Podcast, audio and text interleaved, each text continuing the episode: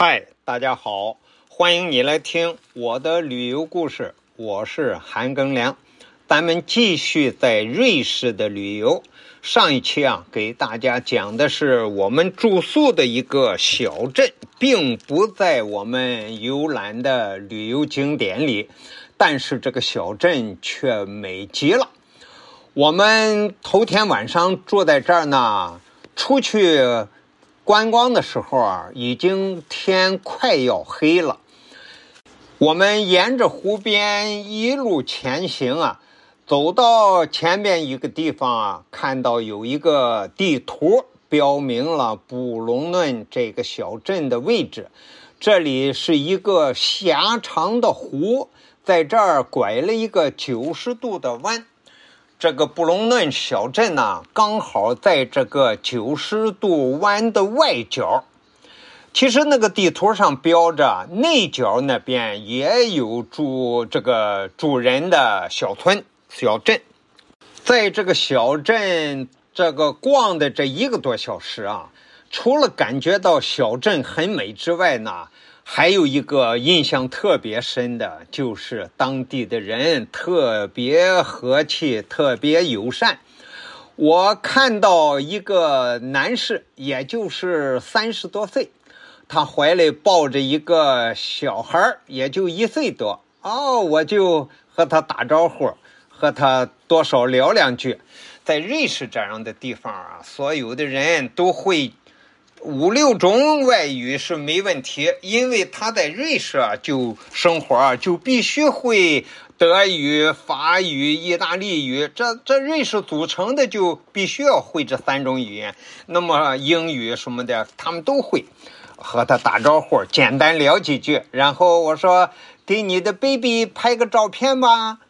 他很高兴的就抱着这个小孩啊，眼睛看着我的相机，满脸微笑，让我拍下了这张照片。然后呢，在街上玩的有些七八岁的小女孩，我和他们打招呼，hello，说两句英语啊。那小女孩全会说呀。我说给你拍张照片，呃，那小女孩停下了，她骑着一个小小的小车。呃，然后停在那儿让我给她拍照，继续往前走啊，来到了小镇的游艇码头。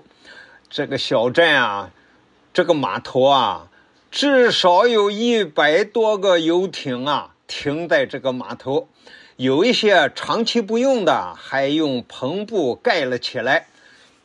游艇码头旁边啊，还停着大船，两层的。都说瑞瑞士人啊，全世界这个富裕程度啊，在世界前列啊，真是名不虚传呐。过了没多一会儿啊，逛着逛着，天慢慢就黑了下来。然后我们又继续往前走了一段，慢慢的走回来。这个时候灯光亮了，那个小镇啊，这个夜景啊，又格外的漂亮。我们在湖边啊。